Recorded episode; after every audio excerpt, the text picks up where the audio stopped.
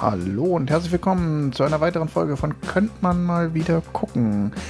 Mein Name ist Wolfgang, mit mir am Mikro wie immer der Tim. Hallo zusammen. Und der Johannes ist wieder dabei. Hallo.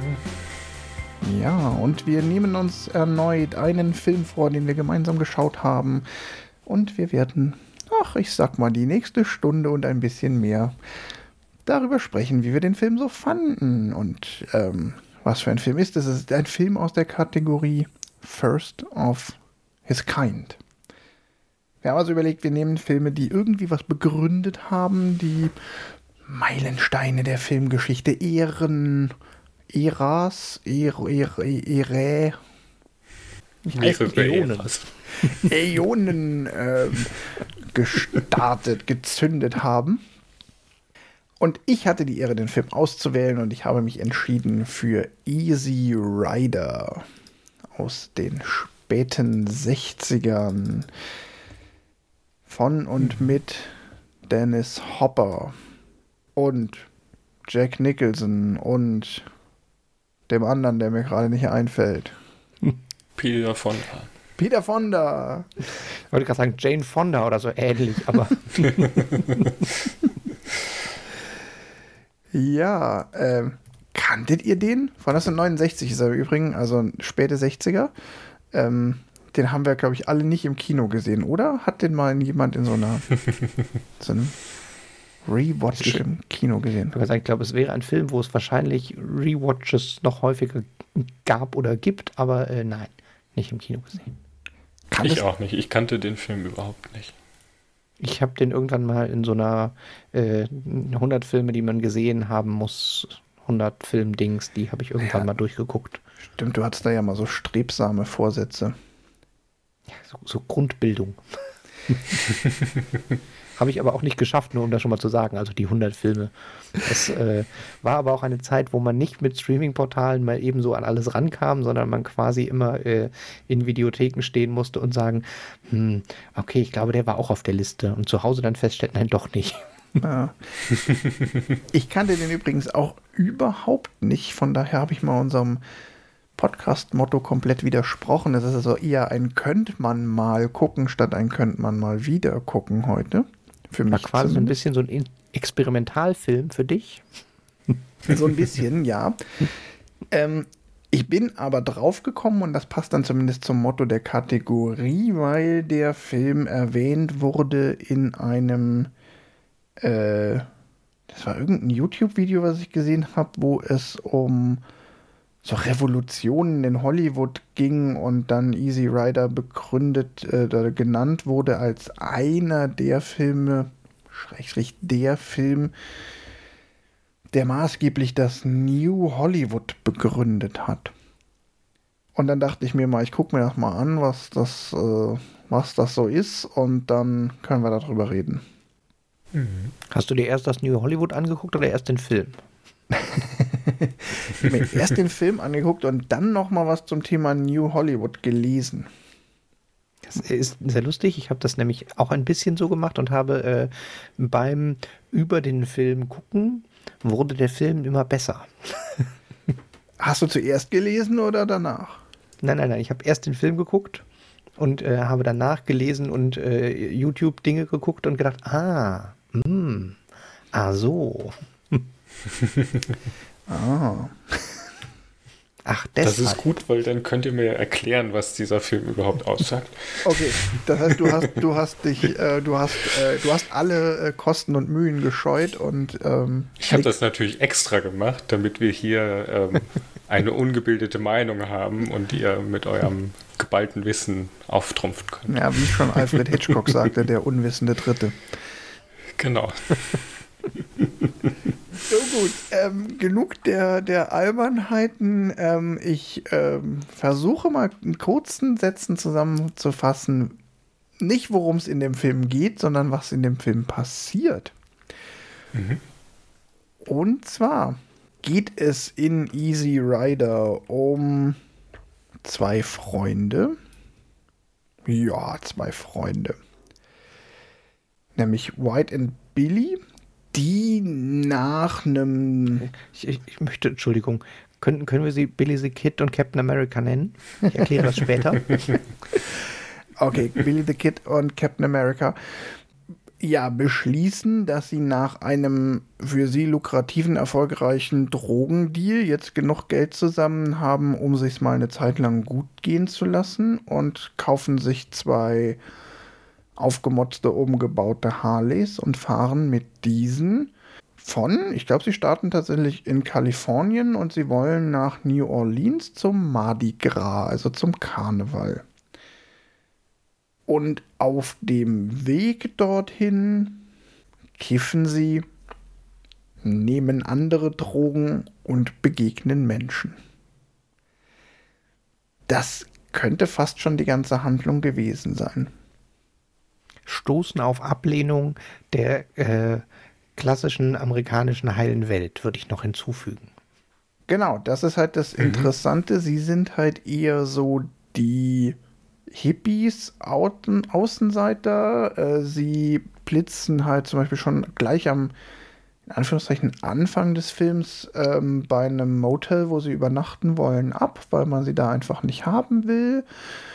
Weil sie nicht ins Gesellschaftsbild der USA der späten 60er passen. Ne? Der eine von den beiden hat lange Haare, generell so dieses Harley-Tum die sind ja auch so ein bisschen von ihrem Auftreten, du sagtest gerade eben, ich äh, schon Billy the Kid und Captain America, also der eine von beiden, äh, Peter Fonda, hat halt einen ähm, Stars and Stripes Helm. Das Motorrad ist mit Stars and Stripes bemalt und er hat auch noch die Fahne hinten riesig groß auf seiner Lederjacke drauf.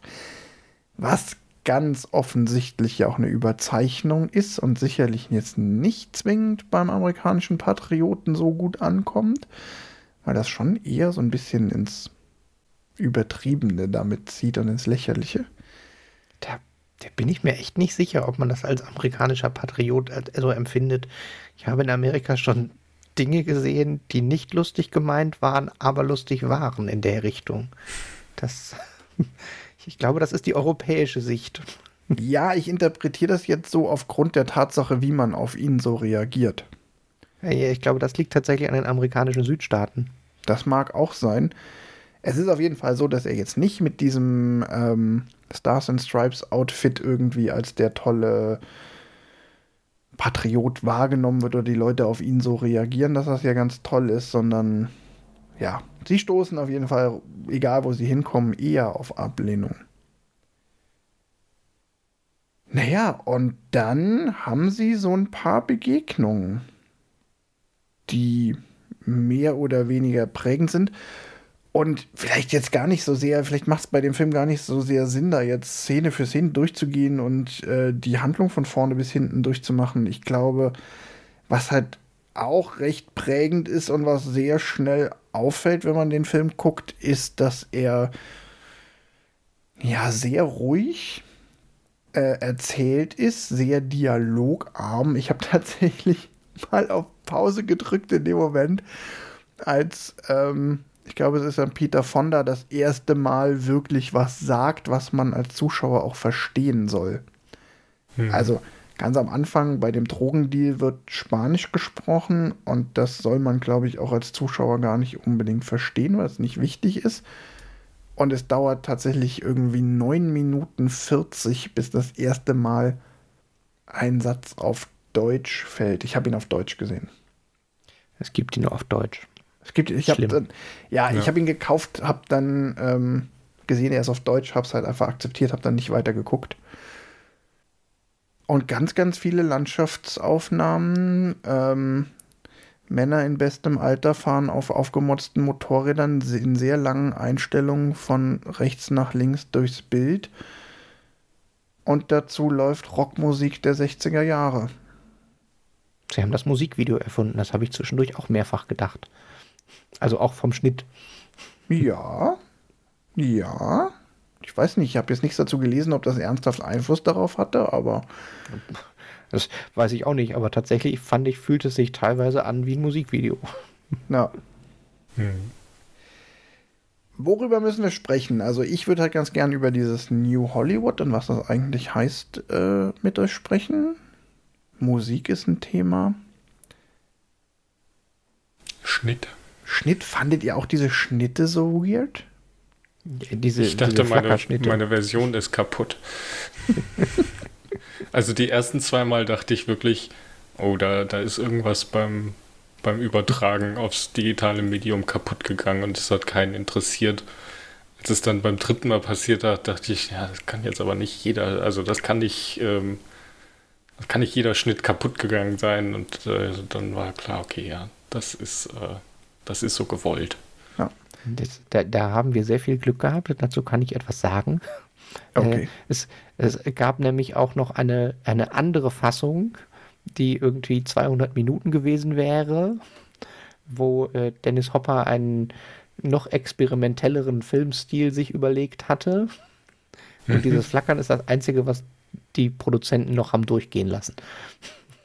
Ja, also vielleicht muss man das auch noch mal erklären. Ähm, Johannes, magst du es mal kurz erklären, was da an diesem Schnitt so komisch ja, ist? Also genau, wenn, wenn es halt quasi zwischen zwei Szenen, die jetzt nicht wirklich aufeinanderfolgend sind, also es vergeht Zeit oder irgendwas, ähm, es gibt halt einen, einen Szenenwechsel wirklich, dann hat man quasi so einen Strotos, Strotoskop-Effekt zwischen der alten und der neuen Szene. Dann kommt quasi erstmal so für zwei, drei Frames ein Bild aus der neuen Szene, dann sieht man noch die alte und das wechselt dann quasi so mhm. hin und her und am Ende ist man dann quasi in der neuen Szene. Das heißt, irgendwann siehst du quasi die schönen amerikanischen Landschaften und es blitzt plötzlich irgendwie zum Lagerfeuer, wo sie dann abends sitzen wechselt zwei, dreimal das Bild hin und her und dann sitzen sie quasi am Lagerfeuer. Das Gegenteil eines weichen Schnitts. Also es ist zwar ein, genau. ein Übergang von einer Szene in die andere, aber so hart, wie es nur, also so, das haut einem so richtig ins Gesicht, dass jeder ja. auch mitkriegt, dass da geschnitten wird. Ja. Genau, also es ist tatsächlich teilweise sehr unangenehm für die Augen, wenn man so quasi gerade irgendwie weiche Kamerafahrten hatte, ähm, schön Rockmusik und irgendwie die, die äh, Rocky Mountains und dann plötzlich ähm, flackert das Bild äh, einen an. Also ist effektiv, aber ähm, kann unangenehm sein. Würde aber auch in ein Musikvideo passen. Das stimmt. So ein bisschen fehlte dann so der, der Elektro-Drop.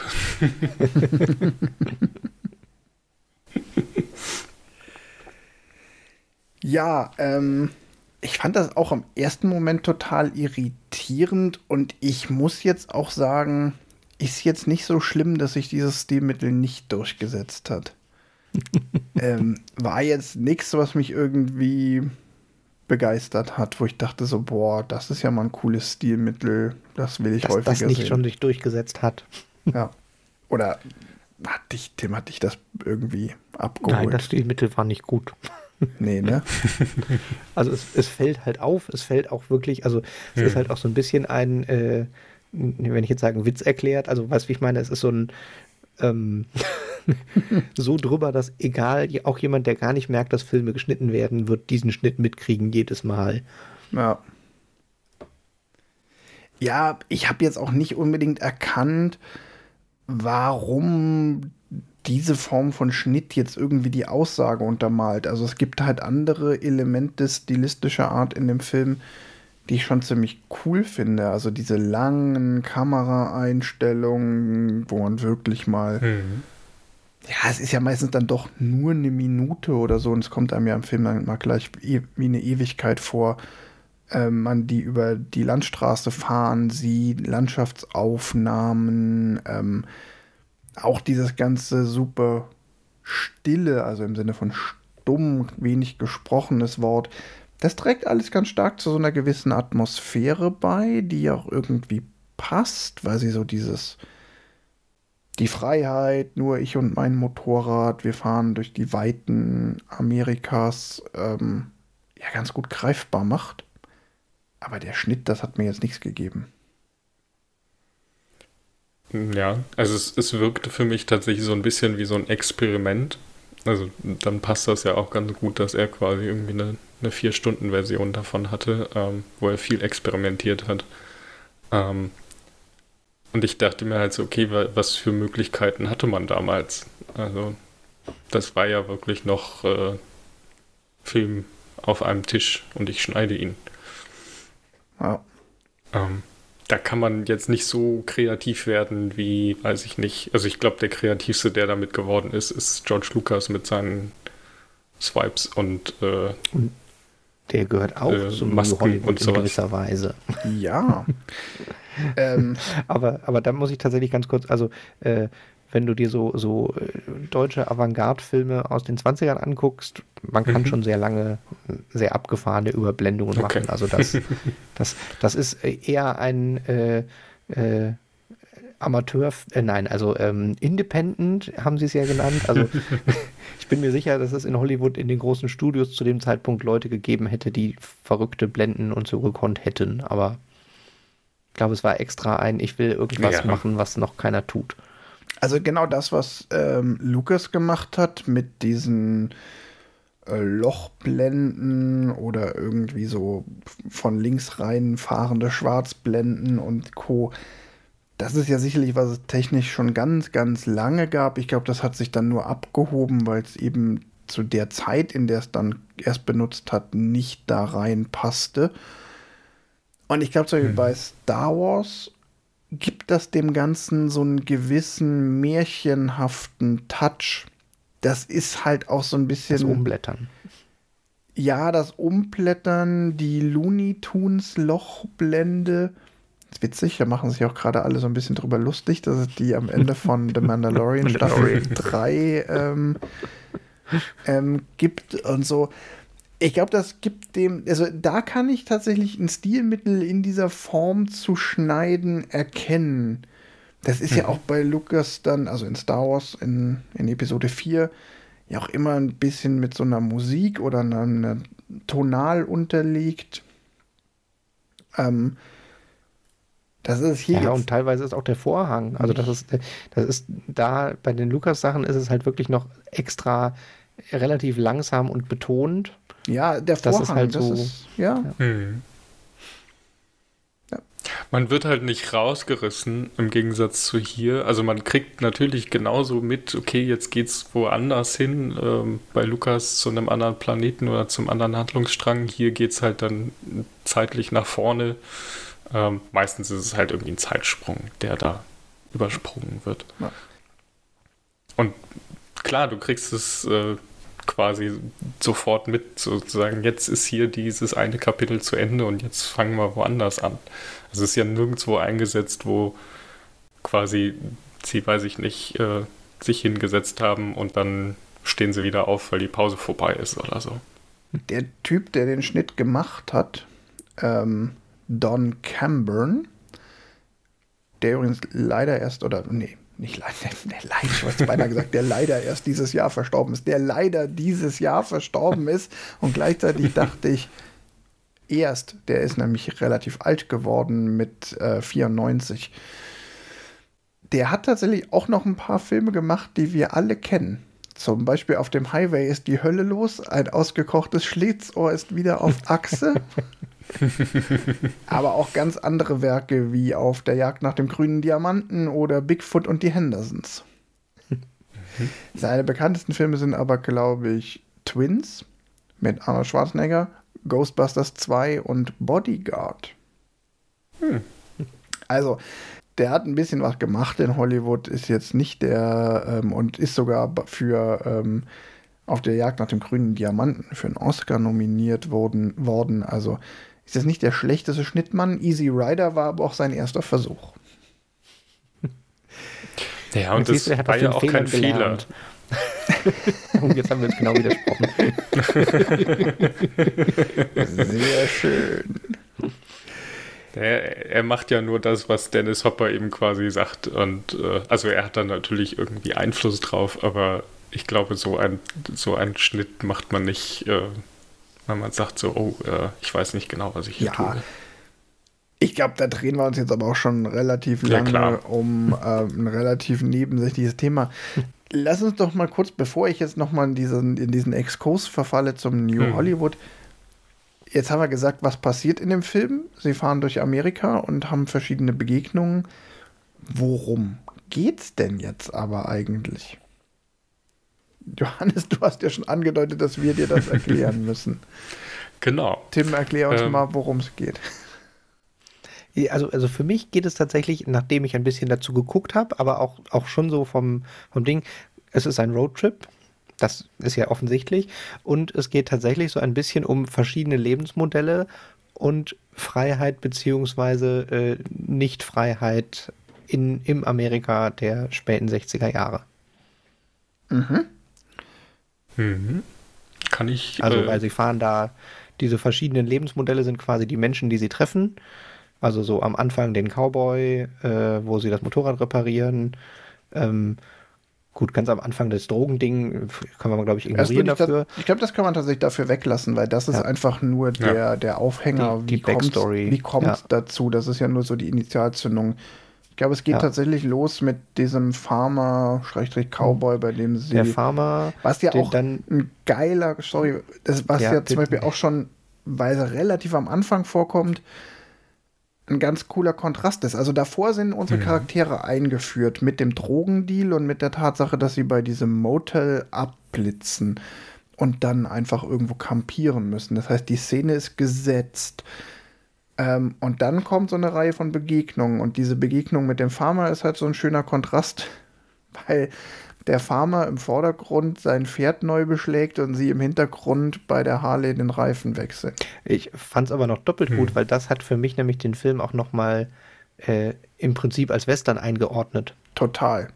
Also weil sie nämlich auch mit dem, auch davor sind sie ja eigentlich so die klassischen Desperados, die äh, Drogendeal, was auch immer und dann jetzt reiten wir in die große Stadt, um unser Geld zu versaufen mit ihren Eisenpferden und sitzen dann am Lagerfeuer, weil das Weil ist fast egal, sie sitzen deshalb immer am Lagerfeuer und treffen diesen Cowboy und sind da halt auch mit dem, da stoßen sie, sind sie einerseits ja mit, ah ja, du, du lebst dein Leben, du hast hier alles selber unter Kontrolle, ist ein gutes Leben, was du führst. Und dann beim Essen haben sie aber auch so ein bisschen gleichzeitig einen mm, Hut abnehmen zum Essen und beten und mm. Das ist, das ist tatsächlich, das ist ja die, die, die nächste Begegnung, das ist total die Western-Szene, weil das so total. Mhm der Cowboy trifft auf die äh, puritanische Siedlerfamilie ja. Setting ist. Ist dir aufgefallen, dass es auch noch in einer anderen Hinsicht äh, quasi ein Anti-Western ist? Sie fahren nach Osten. Ja, ja, ja, ja, ja okay. nee, habe ich nicht drüber nachgedacht, aber ja klar. Das ist, glaube ich, auch nicht ähm, das ist nicht, keine Willkür, das ist schon, glaube ich, äh, gewollt. Es, es rollt quasi das, was diesen Gründungsmythos Amerika, der große Track nach Westen, der wird hier quasi wieder andersrum ähm, zurückgerollt zu, oder hm. ja, entrollt vielleicht. Ja, und auch wenn man, wenn man quasi den Anfang in, in New Orleans, äh, in Los Angeles auch komplett ignoriert, sondern quasi startet mit dem Motel, ähm, kommen sie ja quasi aus der Wildnis in zivilisiertere Gefilde. Also man sieht sie ja viel länger quasi in freien Landschaften und ähm, sie fahren dann halt in eine Stadt und dann, also in eine Kleinstadt und dann kommen sie nach New Orleans, wo es halt einfach hunderte Menschen gibt quasi. Ja, auch die Begegnungen werden immer ähm, zivilisierter oder zivilisationsnäher. Hm. Am Anfang ist es halt der, der Farmer Cowboy, wo er sogar noch, ähm, ich glaube, es ist ja eigentlich immer hier Peter Fonda, der so ein bisschen eher die philosophischen Sachen sagt, der dann nochmal sagt, so, hey, ähm, du lebst doch hier total toll, beneidenswert, so, so frei und im Einklang mit der Natur. Und das ist dann auch noch diese, diese Siedlerfamilie. Die hm. Hippies, die ja so in der Mitte stehen, sind dann schon okay. Wir haben uns von der Zivilisation gelöst, aber wir definieren uns auch ganz stark über diese Abgrenzung von und den Ausbruch aus der Zivilisation. Und aber dann, haben auch sowas wie eine verlassene Wagenburg, die sie irgendwie treffen, weil sie halt mitten im, in der Wüste quasi gestrandet sind, in Anführungsstrichen, und versuchen da jetzt was aufzubauen. Genau, und dann sind sie ja später in der, erst in der Kleinstadt in Louisiana mhm. und dann in ähm, New Orleans. Das ist ja dann, also sie kommen ja immer größer, sie, es wird immer zivilisierter oder sie rücken immer näher an die Zivilisation ran. Und gleichzeitig nimmt natürlich auch das Maß, in dem sie auf Ablehnung treffen, auch noch mal weiter zu. Hm. Ja. Insofern auf jeden Fall so eine gewisse Metapher auf die Freiheit, vielleicht auch ein bisschen so eine Metapher auf den American Dream, ne, wo man ja sagt so, hey, jeder kann es zu irgendwas bringen. Was hier ja auch so ein bisschen von Anfang an in Frage gestellt wird, weil wollen die zwei es überhaupt zu was, was bringen und was heißt haben denn? Haben sie doch, haben sie doch. Den Tank voll Geld. ja, aber was heißt zu was bringen? Ne? Das ist halt so eine, so eine Frage, die man ganz stark stellen kann. Da, da habe ich ein, ein sehr schön griffiges, äh, teile ich nicht unbedingt, aber fand ich von dem griffigen ein ähm, wo er das Geld in den Tank stopft, mhm. äh, gibt es ein Zitat von, ich glaube, es war Dennis Hopper, der, also im, in der Regisseur, aber in deutlich 50 Jahre später so ungefähr, der sowas gesagt hat, the, the picture of the guy fucking the, the American flag with money. So als Sinnbild am Anfang. Ich weiß nicht, ob er das so gemeint hat, aber nachdem ich es einmal gehört habe, habe ich gedacht, naja, okay, das ist da tatsächlich drin, von dem wie er diese Geldscheine in den Tank reinpresst. Ja. Ja, und dann sind wir halt wieder bei diesem, diesem Thema, dass diese amerikanische Flagge nicht im eigentlichen Sinne patriotisch gemeint ist. Sondern also schon. Nicht, nee, nee, also jetzt vom, vom im Film nicht, aber mhm. in der, der äh, Betrachtung des, äh, des in der Zeit lebenden Amerikaners weiß ich nicht, ob es als, äh, als witzig oder extra überzeichnet wahrgenommen würde. Ja. Soll ich jetzt die, warum wir sie Captain America und Billy the Kid nennen, kurz einfügen? Ja, füg das mal kurz ein. Es ist ein bisschen traurig. Es macht einiges kaputt und es ist gut, dass es nicht, also sie sind nämlich tatsächlich Billy the Kid und Captain America, weil sie nämlich am Anfang äh, eigentlich eingeführt werden als, als Schausteller einer Stuntshow Billy the Kid und Captain America. Mhm. Äh, und erst danach diese Drogenszene kommt und dann gäbe es oder hätte es nach Drehbuch auch noch eine wilde äh, Verfolgungsjagd mit der Grenzpolizei und den Stunt-Motorradfahrern gegeben. Und dann haben sie das aber zum Glück geschnitten oder nicht gedreht, weil sie gesagt haben, nee, das ist zu sehr klassische Hollywood-Erzählung, das passt irgendwie nicht zum Rest. Und das macht sie wirklich, es macht, würde es sehr viel schlechter machen. Ja. Ja, es würde ganz viel wegnehmen, aber die Motorräder heißen halt auch immer noch ähm, Billy und ähm, ich Captain America. Sie, ich, ich finde sie tatsächlich auch Billy the Kid als Captain America auch super. Also auch als Charakternamen, weil ja. Spitznamen und so, meine Güte, funktioniert super. Und ja. dann weiß man direkt, von wem man spricht. Und sie sind halt schon sehr auffällig angezogen und den Grund muss man aber nicht wissen. Aber genau, den Grund, den Grund will ich auch tatsächlich gar nicht wissen, aber es passt auch, weil sie ja natürlich in irgend, so in gewissen Formen, naja, man, man kann es halt nicht so richtig greifen. Ist das jetzt auch, ist es halt eine Parodie auf diese beiden Figuren oder nicht? Ich meine, bei, bei Captain America vielleicht noch eher eben so ein bisschen diese, diese dieses satirisch in Frage stellen, dieses Patriotismus und dieses Ideal und Heilbildes Amerika. Ähm, Billy the Kid ist ja aber tatsächlich eher eine Figur, die schon immer ja gegen das System stand. Ähm, ja, gibt den Figuren auf jeden Fall so eine Ambivalenz mit. Und ich glaube, das ist halt auch was, was den Film insgesamt ganz stark auf verschiedensten Ebenen charakterisiert. Also, ja, es ist halt relativ schwer greifbar. Ist der Film jetzt eine, eine Parodie ist es ja auf gar keinen Fall, aber ist es, ähm, er hat ja ganz viele kritische Elemente, wo man sagt, so da, da versucht der Film auch bestimmte Dinge, bestimmten Dingen eine Alternative entgegenzusetzen, ganz bewusst und verweigert sich auch den klassischen Erzählungen. Ne, ist der mhm. Anti-Western, sie fahren von Osten nach Westen, es sind auch Anti-Helden, aber halt nicht so komplett und nicht nur. Hm. Hm. Ich finde es ein bisschen schwierig in Worte zu fassen gerade. ähm, also es, es ist ja nicht nur ein plumpes, okay, wir machen jetzt alles genau umgekehrt und wir setzen jetzt irgendwie böse Menschen in den in den Vordergrund. Sie sind ja auch eigentlich, na, von wenn man den da muss man da muss man jetzt den Drogen die vielleicht ein bisschen ausklammern. Ähm, aber sie tun ja eigentlich sonst wenig Böses. Also außer, dass sie einen sehr relaxten Umgang mit Drogen haben.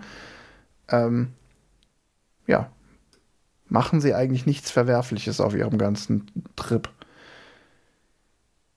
Nee, und die Negativität, die ihnen entgegengebracht wird, ist ja auch immer unverhältnismäßig.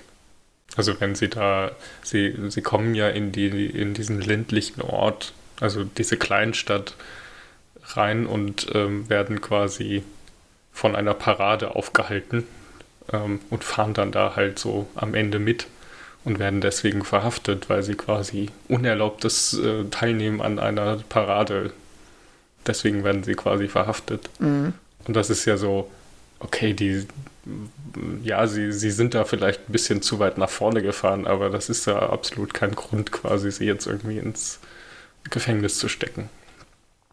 Oder zu also der Film, der Film nimmt sich halt immer nicht, dass er nichts erklärt, sondern alles den Zuschauer auf sich wirken lässt. Und das wirkt halt über dieses wenige Sprechen, finde ich, auch noch stärker als sonst. Also, auf jeden dass Fall. man halt noch mhm. viel mehr dann mit den, den, und was sollte das jetzt? Was mache ich denn jetzt damit in meinem Kopf? Was soll das? Und ähm, man, ich finde, äh, also was für mich total faszinierend war, ist tatsächlich das Zeitbild. Mhm. Also ein, das wird natürlich überspitzt sein, aber es ist trotzdem irgendwie, also fängt damit an, dass die langen Haare, für die sie da äh, angepöbelt werden, aus heutiger Sicht noch nicht mal richtige lange Haare sind. Also ich meine, Wolfgang, du hast quasi auch so lange Haare wie der eine von den beiden langhaarigen Bombenlegern. Ja, ja. Das, mhm. Also, dass sie da halt irgendwie so eine Feindschaft kriegen für gefühlt was, was ja nichts ist außer dass sie halt mit dem Motorrad und ein bisschen exzentrisch angezogen sind, sind sie da auf einmal bei allen immer Staatsfeind. Und auch so die, die, die, die Hippie-Kommune, die sie besuchen, finde ich super spannend, wenn man überlegt, dass der Film in Ende der 60er äh, gedreht wurde, weil das mit dem jetzigen Hippie-Glorifizierungsbild auch schon nicht mehr so richtig übereinpasst. Also das ist ja sehr viel runtergekommener, obdachloser, als man sich so oh, eine fröhliche Hippie-Kommune vorstellt. Finde ja. ich. Also. Dazu, da das fand ich total interessant. Mhm. Zu den Hippies habe ich aber auch gehört, dass es halt damals auch eigentlich das mit der Hippie-Bewegung halt schon so am Kippen war. Also das 69, also ich bin jetzt, ne, vielleicht hätte ich da noch mal zwei, drei Sätze mehr lesen müssen. Ähm, es ähm, war nur so eine Randnotiz irgendwo. Ähm, so die Hochzeit der Hippies war wohl noch früher in den 60ern und Ende der 60er war das wohl schon so, dass das so ein bisschen auch wieder in Verruf geriet, weil dann zu viele da so auf diesen Zug aufgestiegen sind, beziehungsweise halt auch diese ganze Drogengeschichte und so. Also ähm, dieses ursprüngliche Ide Hippie-Ideal von der Freiheit und ne, freie Liebe war da schon wieder so im Negativen am Abebben wohl. Mhm. Von daher ist es halt auch interessant, dass der Film diese vermeintlichen Ideale, selbst so subkulturelle Ideale, ja nicht verherrlicht. Diese Hippie-Kommune ja. ist ja nicht der Traumort. Nee. Und das ist halt auch wieder dieses Spannende, egal wo die beiden hinkommen, ähm, es gibt keinen Platz für sie. Im Motel gibt es keinen Platz für sie. Ähm, in der Kleinstadt gibt es keinen Platz für sie. selbst, da kann man auch ganz viel immer dann so ein bisschen rein interpretieren, ähm, selbst wenn sie sich irgendwo einreihen, wie in diese Parade, ist hm. das nicht der Platz mit, ne, das ist ja auch sehr symbolisch. Sie reihen sich in die Parade ein. Und wofür landen sie im Gefängnis? Genau dafür, dass sie sich eingereiht und ja eigentlich mal angepasst haben. Ähm, auch bei den also und es ist ja auch so, in der Parade sind sie ja auch kein störendes Element, weil das ist ja so eine Parade, wo alle verkleidet rumlaufen. Da würden sie mit ihrem Look jetzt ja auch nicht, ist ja jetzt nicht, dass sie sich in eine Fronleichnamsprozession eingereiht haben mit ihren Harleys, wo sie ganz klar störendes Element sind.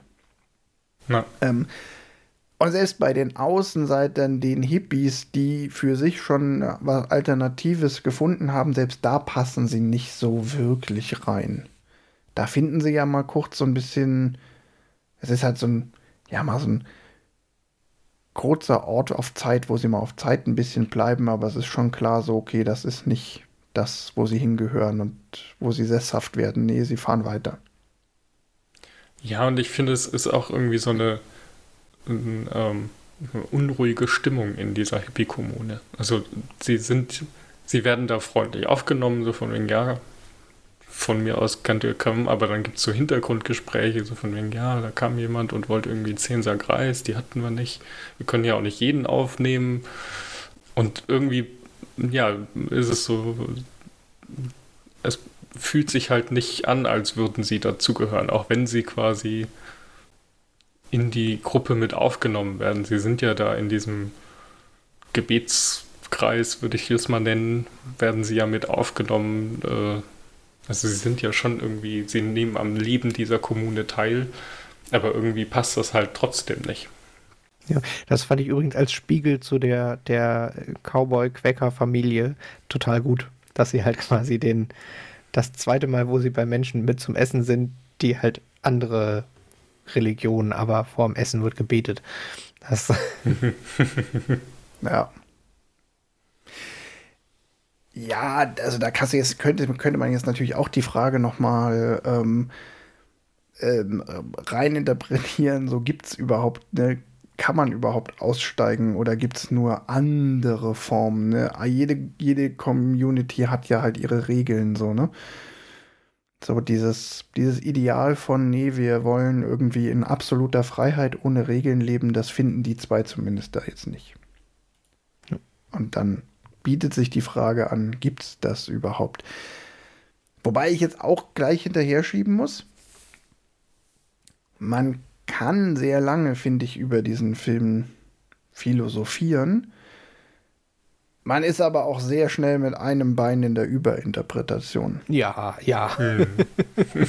so, also was vielleicht dann aber wieder zu diesem Effekt führt, dass man das Gefühl hat, okay, wenn man sich dann über den Film unterhält, dann entsteht plötzlich so eine Illusion von, boah, der ist ja viel besser, als ich dachte, weil da steckt ja viel, viel mehr drin. Naja, also an alle, die den Film jetzt nicht gesehen haben, schiebe ich jetzt mal noch so ein, naja, da beim, beim eigentlichen Gucken steckt die Hälfte von dem, was wir jetzt gesagt haben, wirklich im Film. Der Rest entsteht gerade hier im Gespräch. Ja, ja, auf jeden ich Fall. Ich kann das nochmal so ein bisschen einordnen. Das finde ich nämlich sehr bezeichnend. Also äh, diese ganzen Gespräche am Lagerfeuer, die haben wirklich gekifft. Also das sind quasi improvisierte Kiffergespräch, Dialoge und da ist so ein bisschen die Tiefe vielleicht auch, sagen wir mal, im Schnitt sind da wahrscheinlich die guten Dialoge bei rausgekommen. Was hat euch Jack Nicholson und seine Rolle gegeben? Jack Nicholson fand ich tatsächlich, war eine sehr coole Rolle. Der hat dem Film nämlich ein bisschen Pep gegeben, weil der mal geredet hat. Ähm, von seiner äh, tief rein interpretierten Dings würde ich tatsächlich sagen, der ist so ein bisschen das Bindeglied zwischen dem, dem er ist auch der Außenseiter, aber noch sehr viel näher am etablierten Amerika als die anderen. Der ist ja auch mit, er trinkt Alkohol und äh, er hat ja auch erst beim Kiffen eher so ein was, aber nee, aber das ist doch eine Einstiegsdroge und dann, ach, hm, will ich eigentlich nicht. Und der philosophiert sehr viel mehr über, warum die Leute so feindlich zu ihnen sind. Und ich fand es ganz spannend. Also, wir spoilern jetzt diesen uralten Film, aber äh, der stirbt ja zuerst. Und der stirbt ja auch so völlig sinnlos, äh, weil die, die Hillbillies, äh, wo sie vorher im Dorf waren, abends bei denen am Feuer vorbeikommen und die mit Baseballschlägern zusammenprügeln. Und äh, ich fand es ganz schön, weil er im Prinzip mit seinem Monolog davor so ein bisschen das, was ich gerade eben meinte, ähm, ja, auf den Punkt gebracht auch nicht, aber der hat halt genau dieses ein Jahr Freiheit äh, ist aber, wir, wir, reden zwar immer von Freiheit, aber Freiheit ist ja ähm, ist ja gar nicht so viel frei, wie man denkt. Und äh, die Leute haben Angst, wenn sie sehen, was es heißt, frei zu sein. Und aber nicht Angst im Sinne von, sie laufen vor dir weg, sondern Angst im Sinne von, sie greifen dich an und kurz danach stirbt er. Und das fand ich irgendwie nochmal so ganz schön vom dem ganzen Zeug mal ein bisschen Sinn geben, was man vorher gesehen hat, oder das so ein bisschen dann doch mal aussprechen, was man vielleicht erzählen will mit dem Film. Und dann mit dem Foreshadowing, dass ihm genau das quasi nach dem Bett gehen dann passiert was er sagt mit, sie haben Angst vor dir, aber nicht so Angst, dass sie vor dir weglaufen, sondern so Angst, dass sie auf dich losgehen. Mhm. Und dann hm. völliger sinnloser Tod. Ich finde tatsächlich seine, sein, sein Versuch quasi, sich anzupassen, aber es nicht zu schaffen. Und dann quasi, also er ist ja ein alkoholsüchtiger Anwalt, der, den sie im Knast treffen ähm, der sie dann da halt auch rausholt. Also er ist quasi gesellschaftlich hoch angesehen durch seinen Beruf, aber menschlich schafft er es halt nicht auf dem Niveau quasi zu leben oder so. Ja, und will auch ausbrechen. Also deshalb geht er überhaupt mit. Also dass er ja schon dieses. Genau, und dann, dann bietet ihm quasi jemand die, die, die Möglichkeit zu sagen, ey, fahr doch einfach mit. Du hast jetzt die Möglichkeit quasi hier auszusteigen. Und das Ganze ist halt so ein bisschen, ja, ähm, klappt halt dann doch nicht.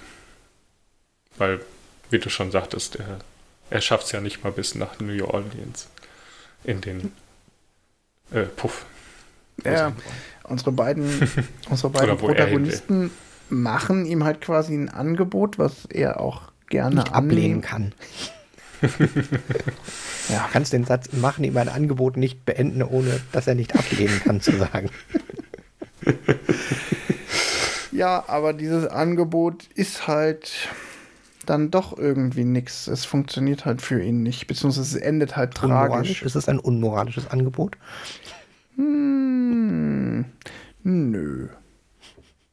Hm. Nee, unmoralisch ist es nicht, weil ähm, nee, ist es nicht. Es ist zwar ein Angebot zum Begehen von Dingen, die wir jetzt in unserem spießigen deutschen Wertesystem für nicht moralisch halten, aber das Angebot an sich ist kein unmoralisches, weil er wird ja zu nichts gezwungen, er wird jetzt auch nicht ernsthaft verführt, sondern es ist halt so, ja, du kannst mitkommen, kannst aber auch lassen. Also das Angebot an hm. sich ist nicht unmoralisch. Auch wenn die Annahme des Angebotes unmoralische Dinge nach sich zieht. So, jetzt haben wir den Gipfel der, des Philosophierens für heute erreicht. Ähm, ja, warte, ich kann das. Das war auch nicht Robert Redford in dem Film von 1995 ein unmoralisches Angebot. nee. Obwohl Robert Redford damals auch schon Filme gemacht hat und damals schon genauso aussah wie später 1995, weil Robert Redford nicht altert. Robert Redford ist ein Vampir? Ja. Meinst du, der hat... Ja, das kann auch sein. Ich wollte gerade fragen, äh, ob er Keanu Reeves gebissen hat in irgendeinem Film. ja, wir schweifen ab. Ähm, New Hollywood. Ähm, also, um New Hollywood zu verstehen, muss man vielleicht ein bisschen vorgreifen, was ist denn Old Hollywood? Und ähm, das bist du schon voll drin. Wir wollten noch das Ende besprechen. Ach, wir wollten noch das Ende besprechen. Na gut, dann besprich noch das Ende. Ich finde das, ja. Ich finde das Ende gar nicht so. Ähm, ja, Echt? Ich finde das Ende macht den Film, das, das macht den Film erst rund. Also ganz kurz, also das Ende, kurz Zusammenfassung. Äh, äh, während sie, äh, nachdem sie am Karneval in New Orleans waren, weiter Richtung Florida fahren, um da äh, sich zur Ruhe zu setzen mit all dem Geld oder irgendwie sowas, ähm, werden sie von Hillbillies aus einem Auto äh, beim Anprollen, ich sag's mal positiv, der erste wird, glaube ich, aus Versehen erschossen. Und äh, dann will der andere Hilfe holen und wird dann auch erschossen, weil die Hillbillies ja natürlich das nicht zulassen können, dass er da weg kann. Und dann sind beide völlig sinnlos von einem vorbeifahrenden Auto erschossen worden. Mhm. Und damit hat der Film so ein, so ein, insbesondere für die Zeit, das ist auch gleich ein guter Übergang für dich, ein unglaublich nihilistisches Ende, weil alle Charaktere, die wir kennen und vielleicht mögen gelernt haben, sind am Ende tot und sie sind völlig sinnlos tot, also nicht für irgendeine gute Sache gestorben oder irgendwas, sondern einfach nur Chip, Licht aus, Pech gehabt, doof. Ja, und hat auch völlig und aus der Luft gegriffen. Man könnte jetzt meinen, dass das eigentlich so ein äh, so ein Deus Ex Machina Ende ist. Also es ist nicht so, aber wenn man das jetzt so hört, wenn es einfach nur so runter erzählt wird, dann könnte man auch meinen, okay, ist da dem Drehbuchautor nichts Besseres mehr eingefallen als Ende, also hat er einfach beschlossen, ja, kommt ein Auto vorbei, er schießt die beiden Klappe, Film aus. aber es passt trotzdem, da muss ich auch recht geben. Und es mhm. ist ganz interessant, dass es trotzdem ein rundes Ende ist, obwohl das so plötzlich kommt und eigentlich jetzt schreiberisch relativ einfach ist. Es kündigt sich nicht an, es wird nicht irgendwie, es gibt kein, an der Stelle jetzt kein Foreshadowing oder so. ja, beim Drogentrip kommt einmal in einem von diesen Zickzack-Schnitten schon das brennende Motorrad drin vor, aber das ist ein sehr dezentes Foreshadowing. Ja, genau.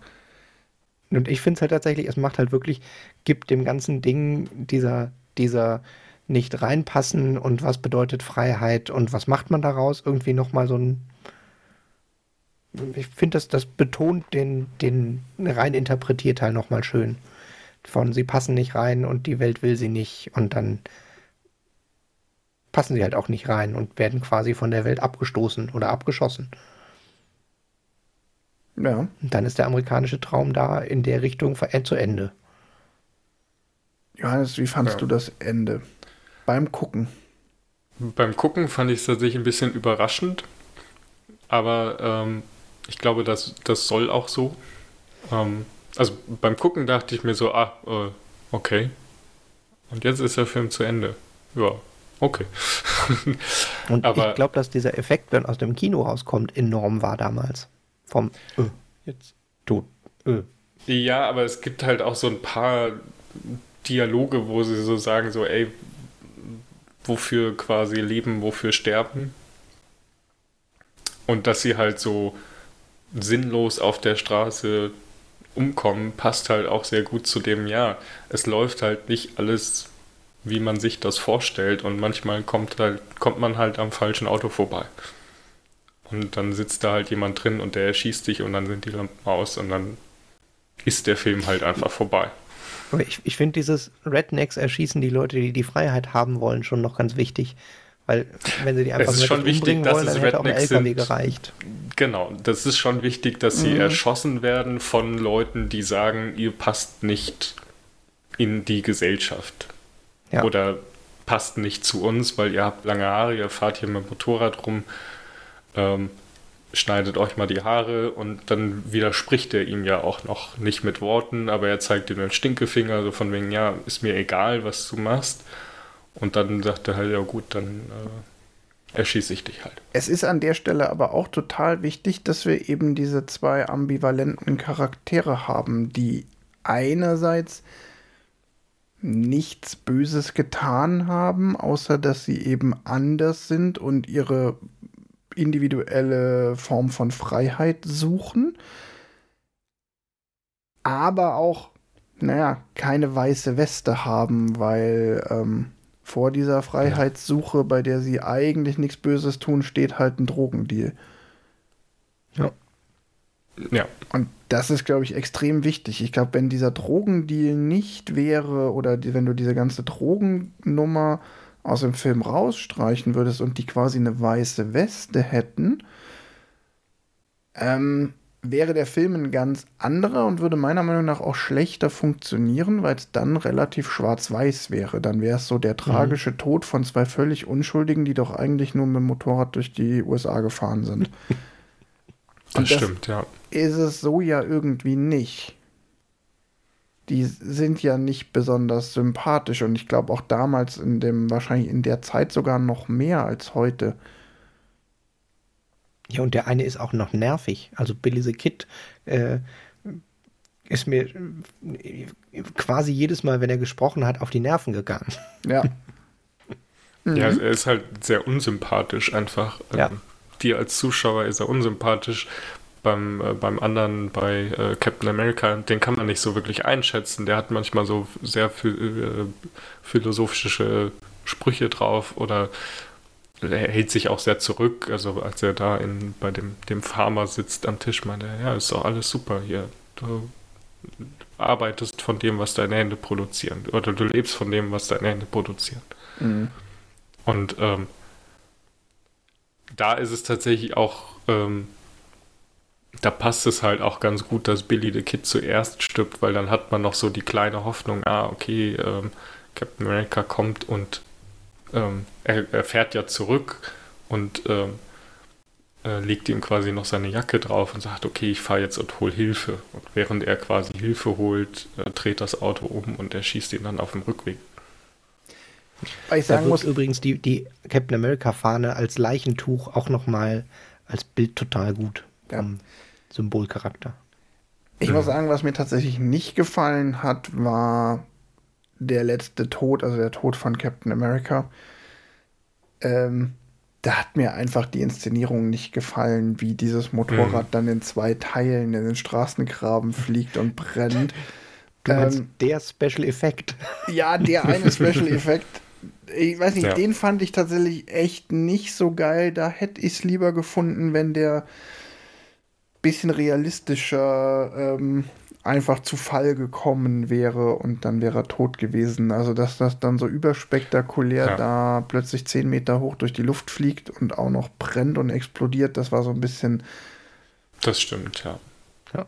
Der hätte ja auch einfach quasi, also man hätte es ja gleich machen können, wie dass das Motorrad da in dieses Feld reinfährt ja. ohne Fahrer und dann fällt das Ding halt einfach um. Hätte ruhig auch spektakulärer sein können. Ja. Fun Fact: Wegen diesem Stunt gibt es das Motorrad noch.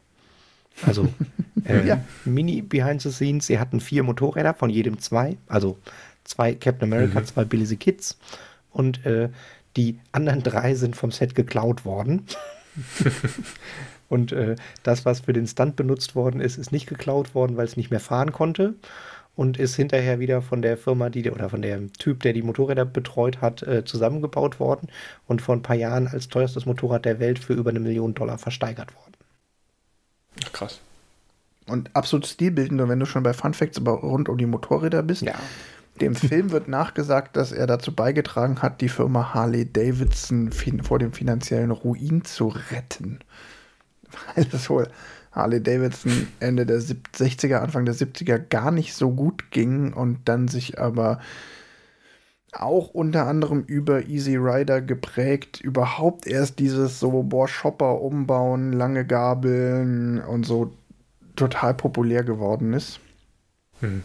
Ähm, und ja, dadurch der Absatz von Harley Davidson gestiegen ist. So, und der Film hat, glaube ich, auch New Hollywood, also da war irgendwas. Also, New Hollywood. Um New Hollywood zu verstehen, muss man erstmal wissen, dass in den zwischen den 30er und 50er Jahren gab es die sogenannte goldene Ära in Hollywood. Das war eine Zeit, in der ähm, Hollywood vor allen Dingen von den großen Studios dominiert wurde und Filme vor allen Dingen von diesen Studios und in den Studios in Hollywood produziert wurden. Also wirklich im Sinne von, wir haben hier eine große Halle, das ist unser Fernsehstudio und wir produzieren in dieser großen Halle unseren Film. Ähm, in dieser Zeit sind halt ganz, ganz viele ganz wichtige Werke entstanden.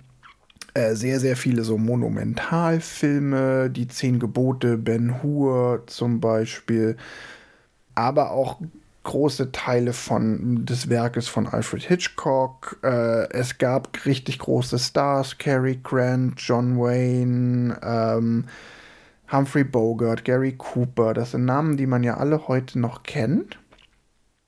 Wichtig ist aber in dieser Phase Hollywoods, dass zum einen die, die wirklichen Entscheider, die, die die Filme gemacht haben, waren die Produzenten und die Bosse in den großen Studios.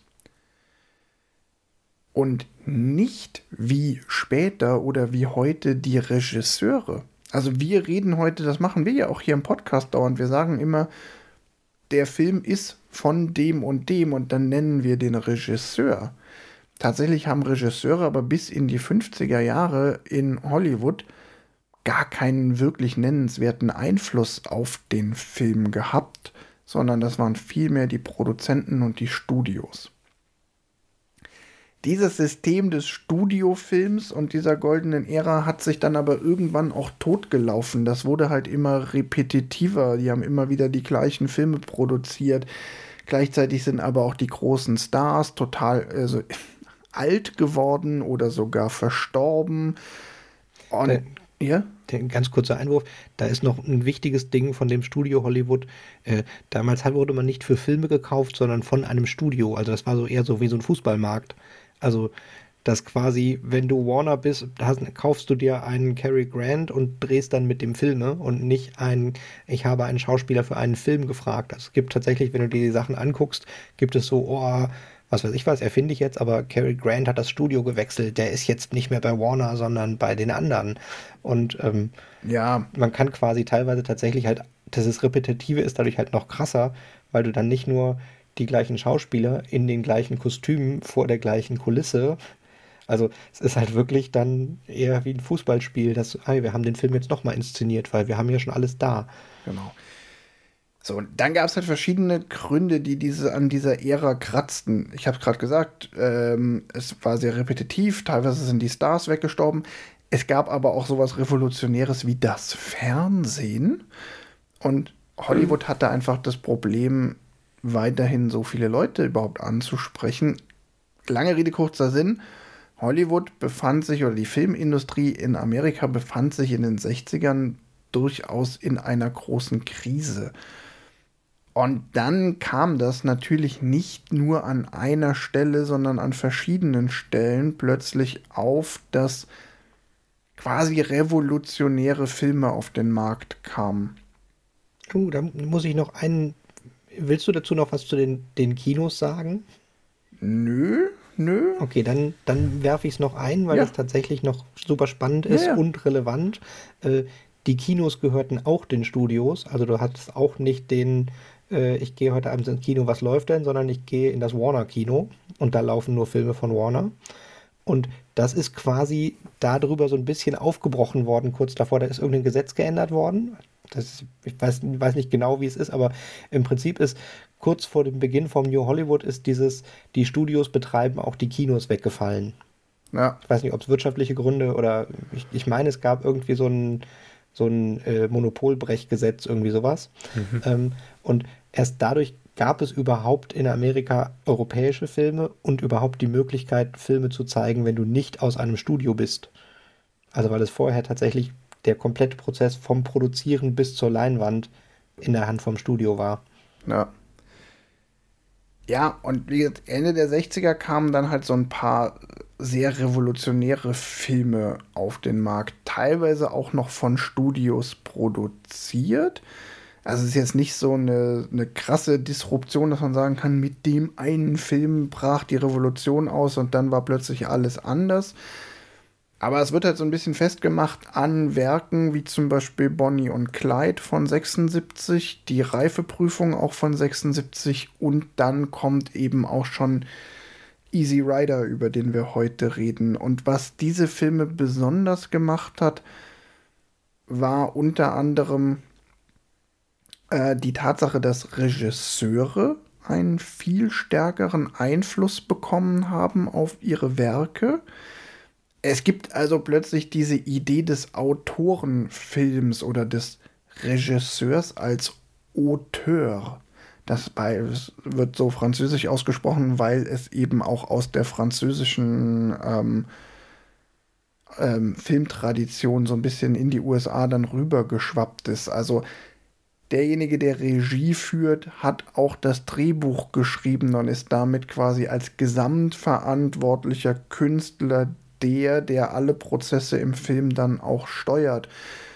Sowas wie zum Beispiel der Regisseur entscheidet, was der Cutter dann im Schnitt umsetzt oder gibt zumindest eine künstlerische Linie vor. Das kam in diesen Filmen dann plötzlich auf. Und auch inhaltlich ähm, die Filme der, ähm, der diese Golden Age Filme sind sehr oft Filme, die eigentlich von der damals damaligen Realität weitestgehend entkoppelt sind. Viele Monumentalfilme oder Musicals, die nicht die Gesellschaft widerspiegeln oder gar kritisieren und die Filme des New Hollywoods haben dann plötzlich gesellschaftlich relevante Themen aufgegriffen, den Anti, den Helden plötzlich zum Anti-Helden gemacht und auch Unsympathen in den Mittelpunkt der Geschichten gerückt. Haben wir ja gerade auch schon gesagt, hier bei Easy Rider zum Beispiel oder bestehende Verhältnisse kritisiert. Zum Beispiel ähm, auch Antikriegsfilme kamen dann im New Hollywood plötzlich auf, dass man also auch Kriegsgeschehnisse nicht heroisiert, sondern kritisiert. Und all das ist ebenso prägend für eine relativ kurze, aber sehr einflussreiche Ära des Films, die ganz, ganz viel begründet hat und dann auch relativ schnell sehr, sehr stark zerfasert ist in unterschiedliche Genres.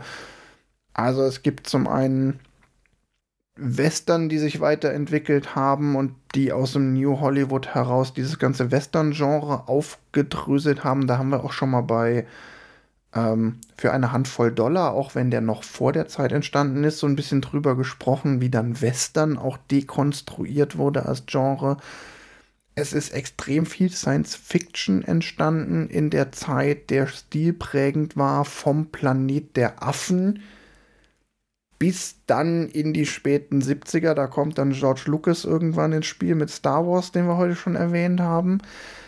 Es gab ganz viele neue Formen in der Komödie mit Woody Allen, der ja auch ein ganz großer Autorenfilmer ist, weil er immer in seinen Filmen nicht nur Regie, sondern auch Drehbuch und teilweise dann auch noch Hauptrolle gespielt und und und gemacht hat. Und als letztes an der Stelle vielleicht noch zu erwähnen, sowas wie die Entstehung des Horrorgenres, der Zombie-Film mit George R. Romero und die Nacht der lebenden Toten all das sind Dinge, die dann halt plötzlich entstanden sind, weil es einzelne Personen gab, die teilweise auch gesagt haben, ich mache jetzt einfach einen Film, independent, unabhängig von diesen großen Studios. Ich suche mir jetzt Geldgeber und dann setze ich meine eigene Idee einfach um. Und die Wirkung davon war so krass, was ich noch total spannend fand, hatte ich jetzt auch in dem Kontext irgendwo gelesen, äh, dass sich das Zielpublikum auch verändert hat. Also dass quasi äh, es nicht ein, dass das Kinopublikum hat darauf gewartet, sondern dass die, die, diese Art von Filmen, die dann auf den Markt kamen, ein neues Publikum gewonnen haben und dadurch quasi das so in, in den Gesamtdurchschnitten und das Publikum ist jünger und intellektueller geworden. Also vorher war es quasi, dass die Flicks eher ein, ein Arbeiterklassen Berieselding und über die anspruchsvolleren Filme ist quasi noch ein, ein anderes Klientel auch mit in das äh, Kino gekommen, was früher oder davor wohl relativ wenig kinoaffin war. Also dass es sich im Prinzip so ein bisschen auch den, den Platz in der Hochkultur damit erobert hat. Mhm. Ja. Und ganz, ganz viele Namen, die wir heute kennen, also viele derer, die wir ja auch hier als Helden des Hollywood-Kinos feiern, kommen halt aus dieser Zeit. Ne? Das ist ein George Lucas, das ist ein Steven Spielberg, der irgendwann am Ende dieser Phase dann aufs Tableau tritt. Ein Francis Ford Coppola, Martin Scorsese, Stanley Kubrick, diese ganzen großen Namen, die kommen eigentlich alle aus dieser ursprünglich mal Gegenbewegung. So, und ich finde jetzt Easy Rider ist in dem Sinne, finde ich, der perfekte First of his Kind Film, weil er wirklich, wenn er es nicht losgetreten hat, das will ich jetzt gar nicht, da will ich mich gar nicht so weit vorwagen, dass das jetzt der Film war, mit dem alles begonnen hat. Aber er steht halt so bezeichnend dafür, weil er eben genau das, worin er gewirkt hat, ja auch mit seiner Thematik so verdeutlicht, nämlich die Suche nach der Freiheit, dann halt im Filme schaffen und dieses Independent und dieses nicht reinpassen in dieses alte verkrustet, diese alten verkrusteten Strukturen, Dinge aufbrechen wollen. Also das Grundthema ganz abstrakt, das Easy Rider thematisiert, ist halt auch genau das, wie er dann gewirkt hat. Das finde ich ganz witzig, dass da so zwei Dinge zusammenkommen. Hm. Ja, das war ja eigentlich der perfekte Film, um sowas, so starre Strukturen aufzubrechen. Und vor allem halt dadurch, dass der halt auch dann so unglaublich erfolgreich war. Also Easy Rider mhm. war halt, ähm, es war ja eine totale Low-Budget-Produktion und ich glaube nicht, dass man dem zwingend so zugetraut hat, aber der ist dann, äh, dass er wahnsinnig erfolgreich wird, aber er ist dann eingeschlagen mhm. wie eine Bombe, weil er einfach den Zeitgeist getroffen hat. Ja, ja weil du Low Budget sagst, hier ganz kurz die Zahlen, dann haben wir die nämlich auch erzählt. Ja. Also äh, hat äh, 325.000 Dollar gekostet und hat über 60 Millionen Dollar eingenommen. Also da ist ja ein äh, ja. fast das 60-fache eingespielt. Und äh, ich habe mal äh, die Zahlen quasi inflationär betrachtet, weil es mich interessiert hat, was wäre das denn heute? Heute wären 325 Dollar ungefähr zweieinhalb Millionen und 60 Millionen wären halt eine halbe Milliarde. Also ja, und mit zweieinhalb. Sehr stark gerundet, aber äh, ja. Ja, und mit zweieinhalb Millionen passt der in die Definition eines Low-Budget-Films, auch heute noch. Ja. Und das ist halt schon krass, was der damit bewirkt hat. Wie gesagt, wenn man auch berücksichtigt, wie industrialisiert Hollywood davor war. Im Übrigen ganz ja. kurze Anmerkung noch zu dem Thema. Ähm, die Ära des New Hollywoods, die endet dann in den 80er Jahren und wird witzigerweise abgelöst von dem, was man dann Blockbuster-Kino nannte. Was dann mit Spielberg und Lucas und so beginnt. Mhm. Also die ersten, die ersten Blockbuster sind dann ja Star Wars, Der Weiße Hai und auch noch ein paar andere aus diesen frühen 80ern. Ja. Ja. Ich kann nur jedem empfehlen, wenn man sich ein bisschen dafür interessiert, es lohnt sich mal zu New Hollywood ein bisschen was zu lesen. Da gibt es auch ein paar Sachen auf YouTube oder auch einfach nur den Wikipedia-Eintrag zu dem Thema mal durchzugehen. Das ist, wenn man sich für Filme interessiert und wenn man auch teilweise schon viele von denen gesehen hat. Ich finde es auch ganz witzig. Ich habe jetzt mit Easy Rider für mich persönlich da auch echt eine Lücke geschlossen, weil viele von den anderen Filmen, die ich jetzt hier gerade erwähnt habe, habe ich gesehen. Ähm, also auch sagen wir, die Reifeprüfung oder Bonnie und Clyde, aber Easy Rider irgendwie nie. Wie gut, dass du einen Film-Podcast so hast. ja, sicher habe ich jetzt nicht verstanden. Wie gut, dass du einen Film-Podcast hast, habe ich ja, gesagt. Der, der hilft mir endlich mal so Bildungslücken zu schließen. Worüber müssen wir noch sprechen?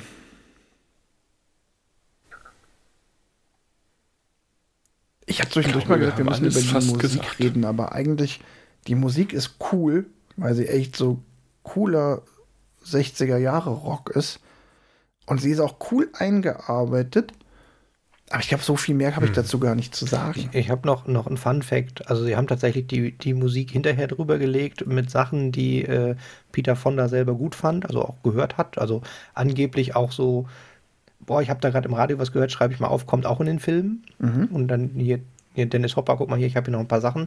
Und äh, äh, zu dem Zeitpunkt war die klassische, man, man hat einen Komponisten, der schreibt die Musik und äh, sie hatten relativ große Probleme, äh, die Rechte zu kriegen und sind wohl bei relativ vielen Bands vorbeigefahren mit der Filmszene und 1000 Dollar und haben dann quasi ein, guck mal hier, das ist dein Lied, hier drunter dürfen wir das benutzen, hier sind 1000 Dollar, Unterschrift, danke.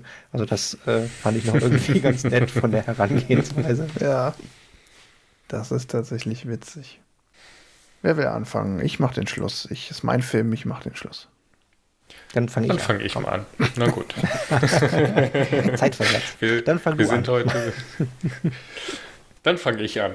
Ähm, ja, ich, ich fand tatsächlich beim Gucken ist es, wie glaube ich Wolfgang eben schon sagte, so die Hälfte des von dem, was wir jetzt hier erzählt haben, sieht man nicht. Sondern das ist jetzt so, das ist so ein super Film, worüber man sich unterhalten kann und dann kommen so ein paar Sachen nach. Ist dir das aufgefallen und das und wie könnte man oder wie, wie passt das da rein?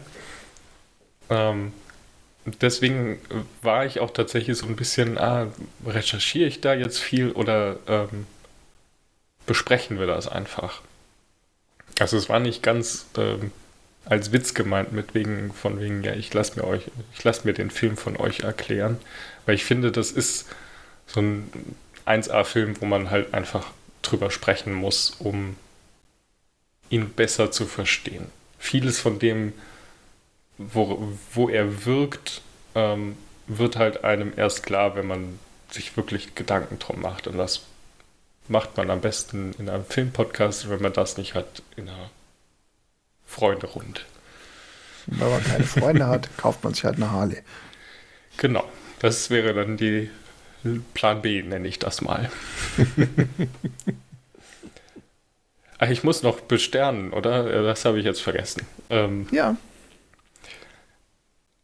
ich, ich fand gut, dass ich ihn gesehen habe und dass wir ihn jetzt geguckt haben. Ich würde ihn jetzt aber nicht nochmal gucken. Äh, nichtsdestotrotz, also das, das ist halt so ein bisschen diese Weiterempfehlungsbewertung, ähm, die wir machen, ähm, wirkt jetzt sich negativ auf dem Film aus.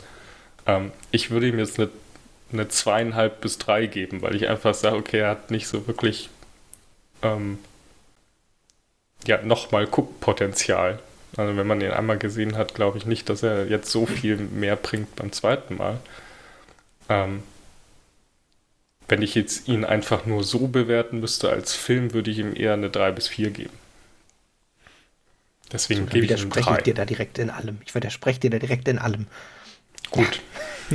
Also, äh, ich fange mal mit den Punkten an, weil das gerade so schön passt.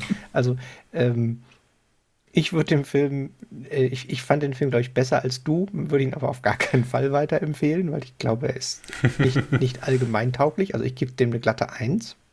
Den kann man gucken, wenn man Filmnerd ist und sagt, oh, ich habe hier eine Bildungslücke, den muss ich gucken.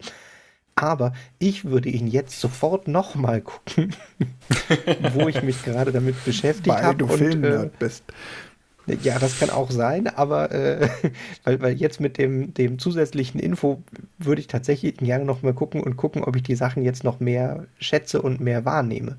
Das hat man ja ganz häufig, dass man irgendwie was guckt und dann beim ersten Gucken wirkt es auf einen und dann denkt man drüber nach und manche Sachen sind so, dass man sie dann noch mal gucken muss und gucken, ob die Wirkung nur im Kopf war oder über, über äh, intellektualisiert oder äh, ob das da wirklich drin ist. Deshalb, also ich würde ihn sofort nochmal gucken.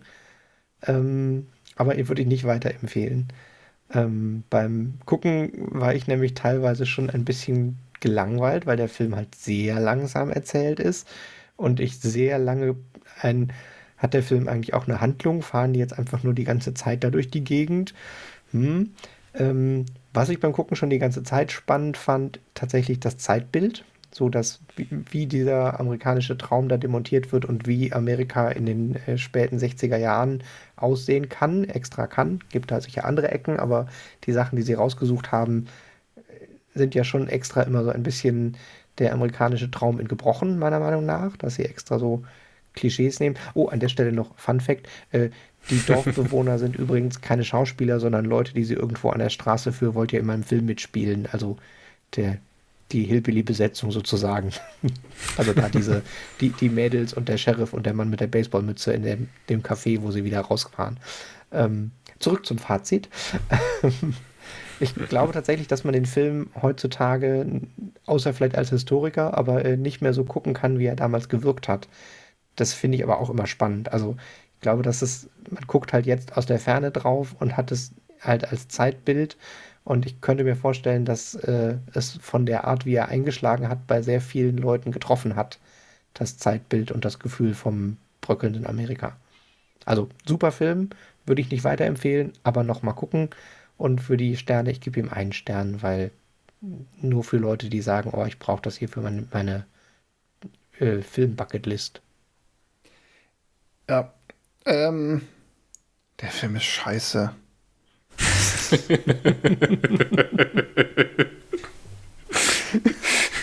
Ich habe noch nie so einen schlechten Film so gut besprochen. Ähm, nee, also ich gehe komplett mit. Ich gehe fast komplett mit Tim. Das Einzige, was ist, Ausriss. Also mein ich kann dem Film keine Eins geben, weil eine Eins bedeutet für mich persönlich, ich würde dir wirklich davon abraten, den Film zu sehen, weil ich, weil er entweder so schlecht ist, dass ich sage, das ist Zeitverschwendung oder ähm, ich den Film aus irgendwelchen moralischen Gründen für verwerflich halte. Es ist hier aber so, wenn jetzt jemand zu mir sagt, so, boah, ich hätte voll Bock, mal Easy Rider zu sehen, würde ich immer sagen, ey, wenn du da wirklich Bock drauf hast und dich der Film wirklich interessiert, guck ihn dir auf jeden Fall an. Schad nicht. Aber erwart halt nicht nichts Großes von ihm. Wenn du einfach nur sagst, so ja, und ich würde dir halt in jedem Fall auch sagen, so hey, es gibt andere Filme aus dieser Ära, die heutzutage sehenswerter sind. Zum Beispiel die Reifeprüfung, finde ich, kann man heutzutage viel, viel besser gucken. Es gibt auch Zeitdokumente aus dieser Zeit, wobei dann diese Zeit muss man vielleicht auf einen großen Anführungszeichen setzen. Ich finde zum Beispiel Filme, die aus heutiger Perspektive ähnlich alt sind. Rocky ist nur sieben Jahre jünger, ist aber so viel besser, weil Rocky heutzutage noch zu 100% funktioniert. Und Easy Rider, ja, nee, nee, funktioniert halt über weite Strecken nicht mehr. Ich finde ihn auch relativ langweilig. Man kann, wenn man Nerd ist wie wir, da sehr, sehr viel rein interpretieren. Ich kann aber auch jeden verstehen, der den Film jetzt auch geguckt hat und sagt so, Leute, kommt, also jetzt übertreibt man nicht, ne? Weil wir mhm. haben hier mit einem Fuß immer, standen wir immer tief im im Überinterpretieren auch. Von daher, ich kann den Film nur Leuten empfehlen, die sich explizit für diesen Film interessieren, weil sie sagen, der war so einflussreich, den will ich auch mal im Original gesehen haben. Oder wenn du halt wirklich sagst, so, ich interessiere mich für Meilensteine der Filmgeschichte, ja, dann ist es halt genau der Film. Es ist ein bisschen ähnlich wie bei einer Handvoll Dollar. Eine Handvoll Dollar ist ein Meilenstein im Western. Im Nachhinein muss ich sagen, hätten wir besser einen anderen geguckt, der nicht ganz so meilensteinig ist, aber sich besser gucken lässt.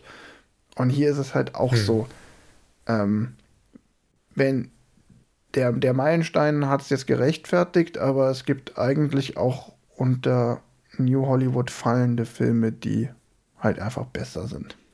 Ja, Von daher eindeutig. kriegt er bei mir in dieser Wertung hier, wenn es um Empfehlungen geht, tatsächlich zwei Sterne glatt. Auf meiner persönlichen Liste habe ich ihn, glaube ich, mit drei bewertet, weil ich da einfach noch aus Respekt einen Stern dazugegeben habe für das, was der Film bewirkt hat. Ich möchte an dieser Stelle bewirkt hat. Ich fand es noch total lustig. Äh, ich hätte sehr viel mehr Motorrad-Rocker-Romantik erwartet, die irgendwie in dem Film keine Rolle spielt, gefühlt. Also Romantik schon, also für Motorrad-Roadtrip, aber irgendwie für, für so, so stilgebend wie diese Harley-Motorräder sind, äh, hätte ich gedacht, dass das Thema Rocker irgendwie noch mehr eine Rolle spielt, aber tut es ja gar nicht eigentlich. Ich hätte gedacht, dass das Thema Kriminalität viel, viel mehr eine Rolle spielt, dass die zwei viel krimineller unterwegs sind, als sie eigentlich sind. Also ich glaube, den Film, also wenn ihr den Film sehen wollt mit den Rockern und den Kriminellen, das ist äh, mit Charlie Sheen, Made of Steel. Das ist aber eventuell äh, nicht auf der Liste der Hollywood-Klassiker, die man unbedingt gesehen haben soll. Aber da sind kriminelle Motorradfahrer. Ja. ja, also es ist vielleicht so ein, um so ein Subgenre aufzumachen, es, also es, ich habe ja, es gibt ja so ein, ich, ich bin ja immer so jemand, der sagt, wir müssen unbedingt mal, also die Kategorie gute Filme, die ich nie wieder sehen will, ist ja so eine, so eine beliebte Kategorie, die ich gerne heranführe. Und ich glaube, mit Easy Rider könnte man auch mal die Kategorie aufmachen, gute Filme, die scheiße sind. also, ja, weil ich kann, ich kann jetzt auch nicht sagen, ich, der Film ist nicht gut. Der hat ja schon viel, aber er funktioniert halt heutzutage nicht mehr und ähm, er funktioniert halt, weil wir jetzt drüber sprechen. Aber wenn, man, wenn, wenn, du den Film jetzt anguckst und danach ins Bett gehst und dir keine Gedanken machst, dann war es halt ein scheiß Film. Ja, ja das kann sogar gleichzeitig passieren. ja. Naja, das stimmt. Aber ich bereue es jetzt auch überhaupt nicht, ihn gesehen zu haben. Also zur Schließung einer Bildungslücke war es das auf jeden Fall wert und ich kann das schon sehr respektvoll anerkennen.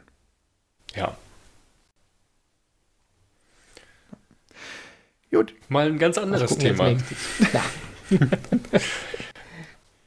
ähm, was gucken wir als nächstes? Wir ja. bleiben bei äh, fahrenden Gefährten, glaube ich.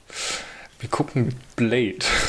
Wir gucken Blade. Und da sagst du fahrende Gefährten. Ne, der hat ein Auto, was hat irgendwie eine relativ wichtige Rolle spielt, weil das irgendwie. Hat das nicht irgendwelche. Ich habe den nee, Film schon so lange nicht mehr gesehen. ich glaube, er hat ein Auto, aber mehr auch nicht. Und, und, und einen Helfer, der zeigt, dass man beim, beim Tanken rauchen kann. Okay. Ja, also für Film mit wir Auto werden das beim nächsten Mal rausfinden, was ja. das mit dem Auto zu tun hat. Irgendwie hatte ich jetzt das Gefühl, der hat irgendwie so einen, so einen schwarzen Mustang, der irgendwelche Special Features hat. Ich kann mich aber auch irren. Nee.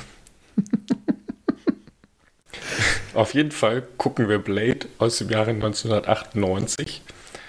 Und zwar in der Kategorie First of its Kinds als erster erfolgreicher Marvel-Film es gab vorher Marvel-Film, also Marvel-Comic-Verfilmungen, aber Blade war da halt der erste, der wirklich ein Erfolg war und dann halt auch zeitlich Wegbereiter war für die Spider-Mans, die ersten drei. Ähm, ja. X-Men kam zwei Jahre später, glaube ich. Genau. Also er hat da einfach was losgetreten, was dann im MCU ge geendet ist oder er das, hat uns das MCU eingebrockt. Danke. Genau. Ich bin, ich bin dabei als, als nicht so richtig tief im Comic-Business überrascht, weil mir tatsächlich, also bis vor kurzem gar nicht klar war, dass Blade Marvel ist. Also das ist mir irgendwann mal aufgefallen, weil in diesem Marvel-Logo Blade mit drin ist. Mhm. Aber äh, das ist jetzt auch noch, also der erste seiner Art, weil der die Marvel-Welle losgetreten hat. Ja, da können wir nächste Woche nochmal ausführlicher drüber sprechen oder in zwei Wochen nochmal ausführlicher drüber heißt sprechen. Doch jeder, das war doch Howard the Duck. Ja, mh, mm, nein. Ähm, ja, da muss man, glaube ich, tatsächlich unterscheiden. Blade für alle, die den alten äh, nicht noch, also nein, wir gucken den alten, ich finde den, ich finde den super, mhm. ich habe den damals gefeiert, ich feiere den heute hoffentlich auch noch, das sehen wir dann aber in zwei Wochen. Genau. Und dann reden wir noch mal drüber, was heißt das jetzt überhaupt hier Comic-Verfilmungswelle und wann fing das eigentlich an und wer hat was gemacht? Da können wir, glaube ich, auch tatsächlich. Da sind auf jeden Fall ein paar spannende Punkte drin und ich glaube, Blade ist da ein sehr guter First of its kind. Ja, ja. Auf jeden Fall. Ich bin gespannt. Kein ich fand den damals auch gut, aber mal gucken. Ja. Dann danke ich euch und sag bis zum nächsten Mal. Bis zum nächsten Mal. Tschüss.